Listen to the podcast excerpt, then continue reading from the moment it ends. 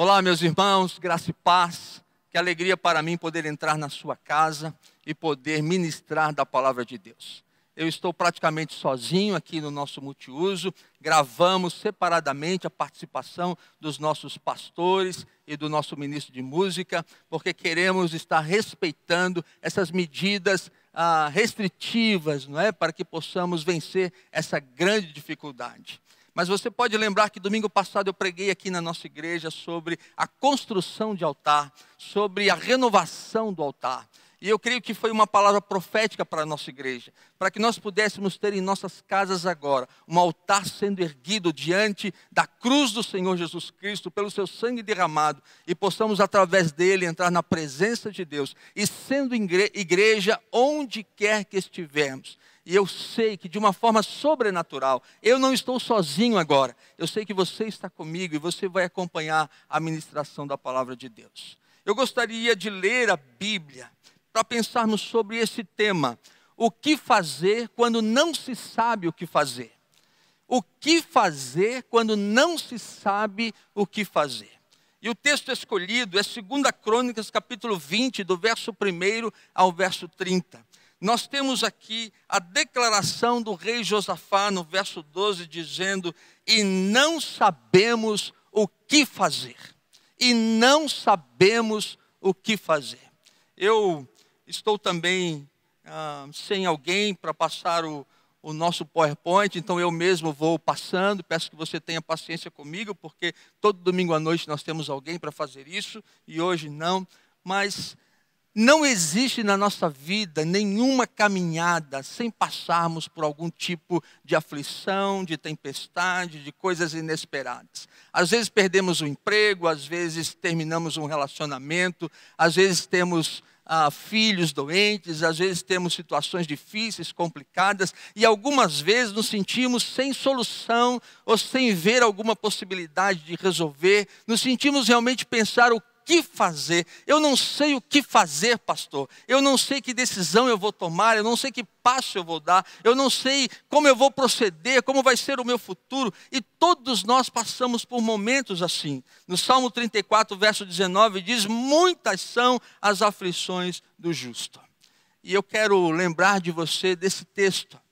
Na minha Bíblia, o texto de 2 Crônicas, capítulo 20, é o texto das minhas horas difíceis, dos meus momentos complicados, daqueles momentos onde eu não tenho uma solução para dar, ou não tenho uma decisão a ser tomada. Se você olhar aqui na minha Bíblia, você vai perceber que é o texto que está mais sublinhado, mais anotado, mais pintado, porque é realmente o meu texto das horas difíceis. E se você me procurou alguma vez, para dizer que estava passando por alguma dificuldade, por algum problema, eu disse para você, com certeza, leia 2 Crônicas 20, pegue uma caneta e sublinhe tudo aquilo que Deus tocar o seu coração. Porque eu tenho certeza que esse exemplo, nos dado pelo rei Josafá e pelo povo de Judá, é um, um tema muito propício para esse momento que estamos vivendo aqui na nossa nação, assim como em todo o mundo.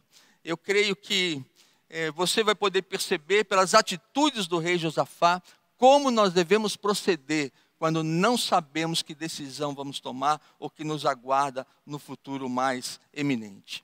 Eu creio que Josafá, homem de Deus, um rei que procurou servir a Deus, seguir os caminhos do seu pai Asa, era um jovem de 35 anos, ele estava colocando todo o seu coração diante do Senhor, e mesmo sendo crente, mesmo sendo um servo de Deus, mesmo sendo um adorador, ele passou por um momento muito complicado. Uns povos inimigos, ah, três reis se juntaram, juntaram seus exércitos e marcharam contra Judá. E quando chegou a notícia para o rei que uma grande multidão de exércitos haviam se juntado, estavam marchando contra a nação para conquistar Judá, então o rei ele tomou algumas atitudes que eu gostaria de passar para você agora. Em primeiro lugar, o texto diz no verso de número 3 então Josafá teve medo, e no verso 12 diz: Porque em nós não há força para lutarmos. Primeira coisa a fazer, reconhecer a sua humanidade, Reconheça que você é humano, é gente, é limitado, que você não tem todas as respostas, que você às vezes não tem todas as forças, que às vezes você não conhece todas as possibilidades. Nós somos assim. Nós somos assim. E às vezes achamos que é porque não somos um bom pastor, ou porque não lemos tanto a Bíblia assim, ou porque não estamos assim, é, sendo tão fortes. Na realidade, nós precisamos fazer como o rei Josafá. Nós precisamos reconhecer que somos humanos, limitados, falhos. E isso não é um demérito, muito pelo contrário, é o reconhecimento de que eu preciso fazer como ele fez ele reconheceu o poder de Deus. Quando eu olho para a minha fraqueza, quando eu olho para as minhas limitações, eu lembro que eu sou um servo do Deus Altíssimo. Eu lembro que todo o poder está nas mãos de Deus. Por isso ele diz no verso 6: Na tua mão está a força e o poder, e não há quem possa te resistir. E no verso 12 ele diz: Porém, os nossos olhos estão postos em ti. Quando eu olho para mim e vejo a minha humanidade, eu mantenho os meus olhos fitos em Deus. Como diz o escritor aos Hebreus, no capítulo 12, nós, rodeados de uma nuvem de testemunhas, nós mantemos os nossos olhos fitos em Jesus Cristo, Autor e Consumador da nossa fé. Alguém já disse que é como se você estivesse numa maratona, numa corrida de longa distância, e você estivesse numa daquelas raias e ao seu lado tivessem outros irmãos, mas também estivesse correndo do seu lado Satanás. E na arquibancada, com aquele estádio lotado, estivesse centenas e centenas de fiéis a Deus, apreciando, vendo a sua corrida. E lá na tribuna de honra está o Senhor Jesus Cristo. Então, quando você está ali preparado para dar início à corrida, o diabo começa, você não vai conseguir, isso não vai dar certo, você é fraco, você não tem possibilidades, você tem pouca fé, você não tem os recursos necessários. E quando você começa a ouvir o diabo, você começa a perceber a sua fraqueza, você começa a perceber o quanto aquilo influencia negativamente você. Mas aí então, aquela multidão na arquibancada, aquela multidão de fiéis se levanta e começa a gritar: Olha para Jesus, olha para Jesus, olha para Jesus. E você ergue a sua cabeça. O diabo está te importunando, está te tocando, está te cutucando, está te tentando parar na caminhada. Mas você ouve aquela multidão de testemunhas gritando: Olhe para Jesus e você olha para Jesus. E enquanto você olha para Jesus, você corre, e você olha para Jesus, e você corre, e você olha para Jesus, e você corre, e você começa a perceber que o diabo vai ficando para trás, e aquela multidão acompanha você em oração, te abençoando, te fortalecendo, e Jesus Cristo, que já venceu o diabo na cruz, ele fica para trás, e você, em Cristo Jesus, é mais que vencedor. O que fazer quando eu não sei o que fazer? Você admite sua humanidade e você reconhece o poder de Deus. Irmãos queridos, eu, eu não entendo muito de milagres, eu não entendo muito do sobrenatural, eu não sei como os milagres são feitos, eu não sei como o sobrenatural se realiza, é muita coisa para minha cabeça. Mas eu sei que o meu Deus faz milagres, mas eu sei que o nosso Deus faz coisas tremendas, incríveis, extraordinárias. E hoje Deus pode estar fazendo algo extraordinário na sua casa, na sua vida, na vida da sua esposa, na vida do seu esposo, na vida dos seus filhos, na vida de alguém que você ama. Deus é Deus quando eu entendo a minha fraqueza e eu sei que em Cristo Jesus eu vou conseguir realizar, eu vou conseguir conquistar, não pelas minhas forças, mas pelas forças do nosso Deus. O que aprendemos com Josafá quando a gente não sabe o que fazer? Em terceiro lugar, buscar intensamente a Deus. Quando ele soube da notícia de que aquele exército marchava contra ele, ele se pôs a buscar o Senhor, verso 3. E todo Judá estava em pé diante do Senhor. E diz o texto sagrado que os homens, as mulheres, as crianças se prostraram diante do Senhor, fizeram votos diante do Senhor, buscaram ao Senhor. Irmão, irmã, meu, meu amigo que está me ouvindo agora, a oração, ela é, ela é a alavanca que move o céu. A oração é algo que faz com que Deus age em nosso favor, onde os céus se movem a nosso favor. quanto nós perdemos porque não oramos, não buscamos a Deus, não clamamos. E esse é um momento, momento especial, diferente, único na vida de todos nós, onde nós temos que realmente fazer da nossa casa um altar e buscar ao nosso Deus agora mesmo, esteja aí no seu coração clamando, orando pela nossa nação, orando pelo estado de Santa Catarina, orando aqui pela nossa cidade, orando pelos nossos irmãos, orando pelos nossos familiares, pedindo a bênção de Deus. Esse é um tempo de joelho no chão. Esse é um tempo de levantar o nosso altar. E se você sente que por algum motivo você se perdeu no caminho, o seu altar está destruído, o seu altar está em ruínas, como disse lá o profeta Elias, você vai reconstruir o altar nesta noite. E você vai fazer votos com o Senhor. E você vai buscar a Deus intensamente. E Deus vai se manifestar sobre a sua vida. E o Senhor vai agir sobre a sua vida. O que fazer quando não se sabe o que fazer? Em quarto, em quarto lugar. Enquanto eles estavam orando, se levantou Jaziel. Jaziel era o profeta em Judá, era o pastor de Judá. E ele recebeu uma palavra do Espírito Santo de Deus. E diz o texto no verso 14: Então veio o Espírito do Senhor sobre Jaziel e disse: Dai ouvidos, vós moradores de Jerusalém, e crede nos seus profetas e prosperareis. Quando você ora, Deus responde. Amém? Quando você ora, Deus responde. Você está comigo? Você está comigo agora? Amém? Quando você ora e você busca a Deus, a sua oração não fica vazia. A sua oração é respondida. Deus vai falar com você. Ou ele vai usar o homem de Deus, ele vai usar o seu pastor, ele vai fazer, a, a responder talvez para você no próprio texto da palavra de Deus, ou alguém vai vir e vai trazer uma palavra para você, mas quando você ora, você busca a ação de Deus. Alguém já disse que quando o homem trabalha, trabalha o homem, mas quando o homem ora, trabalha Deus. Você entende isso? Você entende isso? Quando você trabalha, você trabalha com todas as suas forças, você trabalha mas quando você ora, quando você dobra os seus joelhos, então os céus trabalham a seu favor. E até enquanto você dorme, diz a palavra de Deus, Deus está agindo em seu favor. Não abra mão de orar. Eu quero que você tenha esperança nesse momento. Não deixe o medo entrar no seu coração. Não deixe a desesperança abalar você.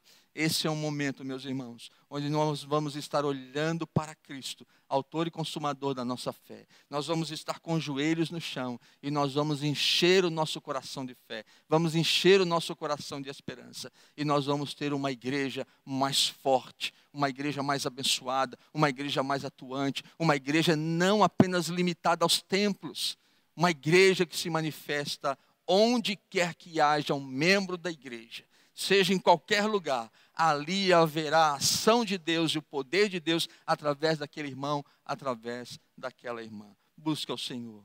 Em quinto lugar, saber que Deus luta por você. Então veio a resposta de Deus, e a resposta foi essa, verso 15: Pois a peleja não é vossa, mas de Deus. Verso 17: Ficai parados e vede o salvamento que o Senhor vos dará. Vou repetir: verso 17, olha aí na sua Bíblia, sublinha aí. Ficai parados e vede o salvamento que o Senhor vos dará. Nunca foi tão oportuno esse versículo. Ficai parado e vede o que o Senhor vai fazer. Oh, como é difícil ficar parado. Como é difícil a gente ficar sem fazer nada, sem tomar uma iniciativa. A gente está sempre querendo resolver as coisas, aí depois a gente lembra de orar. Depois a gente lembra de buscar a Deus. Mas o que o texto está dizendo através da palavra do pastor de Judá, Jaziel, olha, fiquem parados, porque essa peleja não é vossa, mas é do Senhor. Por isso fique na sua casa, fique com a sua família, estreite os laços familiares, fique com as pessoas que você ama e deixa que Deus nessa batalha vai lutar por nós, vai pelejar por nós. Deus vai agir em nosso favor e nós vamos ver algo extraordinário acontecendo através da ação poderosa do Espírito Santo de Deus agindo sobre as nossas vidas, agindo sobre as nossas igrejas e agindo sobre as nossas cidades. Fique parado e veja o que Deus vai fazer nesse instante. Em último lugar, o que aprendemos com Josafá. mantenha o seu coração em adoração. Mantenha o seu coração em adoração. Quando eles terminaram esse tempo de buscar a Deus, de ouvir a resposta de Deus, de entender de que eles não tinham exército para lutar, não tinham armamento adequado para lutar. Judá era uma nação muito pequena, de que o exército que vinha contra eles era simplesmente invencível. Josafá tomou uma decisão inusitada, talvez até meia maluca. Ele chamou lá o ministro de louvor e pediu que o coral e os instrumentistas estivessem na frente do exército de Judá e começassem a cantar louvores e a bendizer o nome do Senhor. Olha que coisa ah, inusitada, olha, não tem, não tem eh, noção uma estratégia dessa. É uma estratégia muito sem nexo. Nenhum general teria uma estratégia assim. Colocar um coral na frente do exército para cantar. Mas Josafá já tinha entendido de que a vitória estava nas mãos de Deus. E ele agora precisava adorar. Presta atenção. Olha para mim agora. Você adora a Deus pelo que Ele é. E você agradece a Deus pelo que Ele faz. Vou repetir. Você adora a Deus pelo que Ele é e você agradece a Deus pelo que ele faz. Você adora a Deus mesmo sem ele ter feito, ter feito nada. Você adora a Deus porque ele é amor, ele é graça, ele é todo poderoso, onisciente, onipresente. Você o adora. E aqui ainda o exército não tinha vencido a batalha, aqui ainda o milagre ainda não tinha sido feito, mas o coral estava na frente do exército adorando a Deus por tudo aquilo que Deus é. E Deus é Deus o tempo todo. Deus é Deus o tempo inteiro, e é por isso que nós adoramos, por isso que nós o servimos, porque Ele é Deus, e é isso que Josafá está fazendo com o povo agora, com seu exército, com seus cantores. Nada aconteceu, nada aconteceu ainda, o milagre ainda não aconteceu, mas eles estão adorando ao Senhor. É o que vamos fazer agora. Nós ainda não, não vencemos essa pandemia, nós ainda não cumprimos todos os protocolos, nós ainda não sabemos exatamente tudo o que vamos fazer, mas nós vamos adorar ao Senhor, irmãos. Nós vamos bendizer o seu nome, nós vamos glorificá-lo, porque nós adoramos por aquilo que Ele é, e nesse momento Ele é Deus sobre a nossa nação, Ele é Deus sobre as nossas vidas. E sabe o que aconteceu? Quando eles estavam adorando, aqueles três exércitos começaram a brigar entre si e começaram a lutar uns contra os outros. E o exército de Judá nem precisou se mover. Enquanto eles adoravam, Deus agiu sobrenaturalmente. E todo aquele mal que vinha contra a nação de Judá foi completamente desbaratado pela ação poderosa de Deus. E aí então eu quero terminar dizendo: o texto termina dizendo assim, lá no verso 26, e chamaram aquele lugar Vale da Bênção aquele lugar que era para ser o lugar da guerra, o lugar do derramamento de sangue, se tornou o lugar da bênção. E diz o texto: e voltaram para Jerusalém com alegria. Versos 27 e 28. E o verso 30 diz: Assim o reino de Josafá teve paz. Qual é o resultado? Alegria e paz. Qual é o resultado para alguém que reconhece a sua humanidade, que se prostra diante de Deus, o resultado daquele que busca a ação do Senhor, que ouve a palavra de Deus e segue, que adora a Deus pelo que Ele é e não pelo que Ele faz, o resultado é alegria e paz. E aí será o lugar da benção. E o meu desejo é que nesta noite você possa entender essa palavra, para que a sua casa seja um lugar de bênção, de paz e de alegria.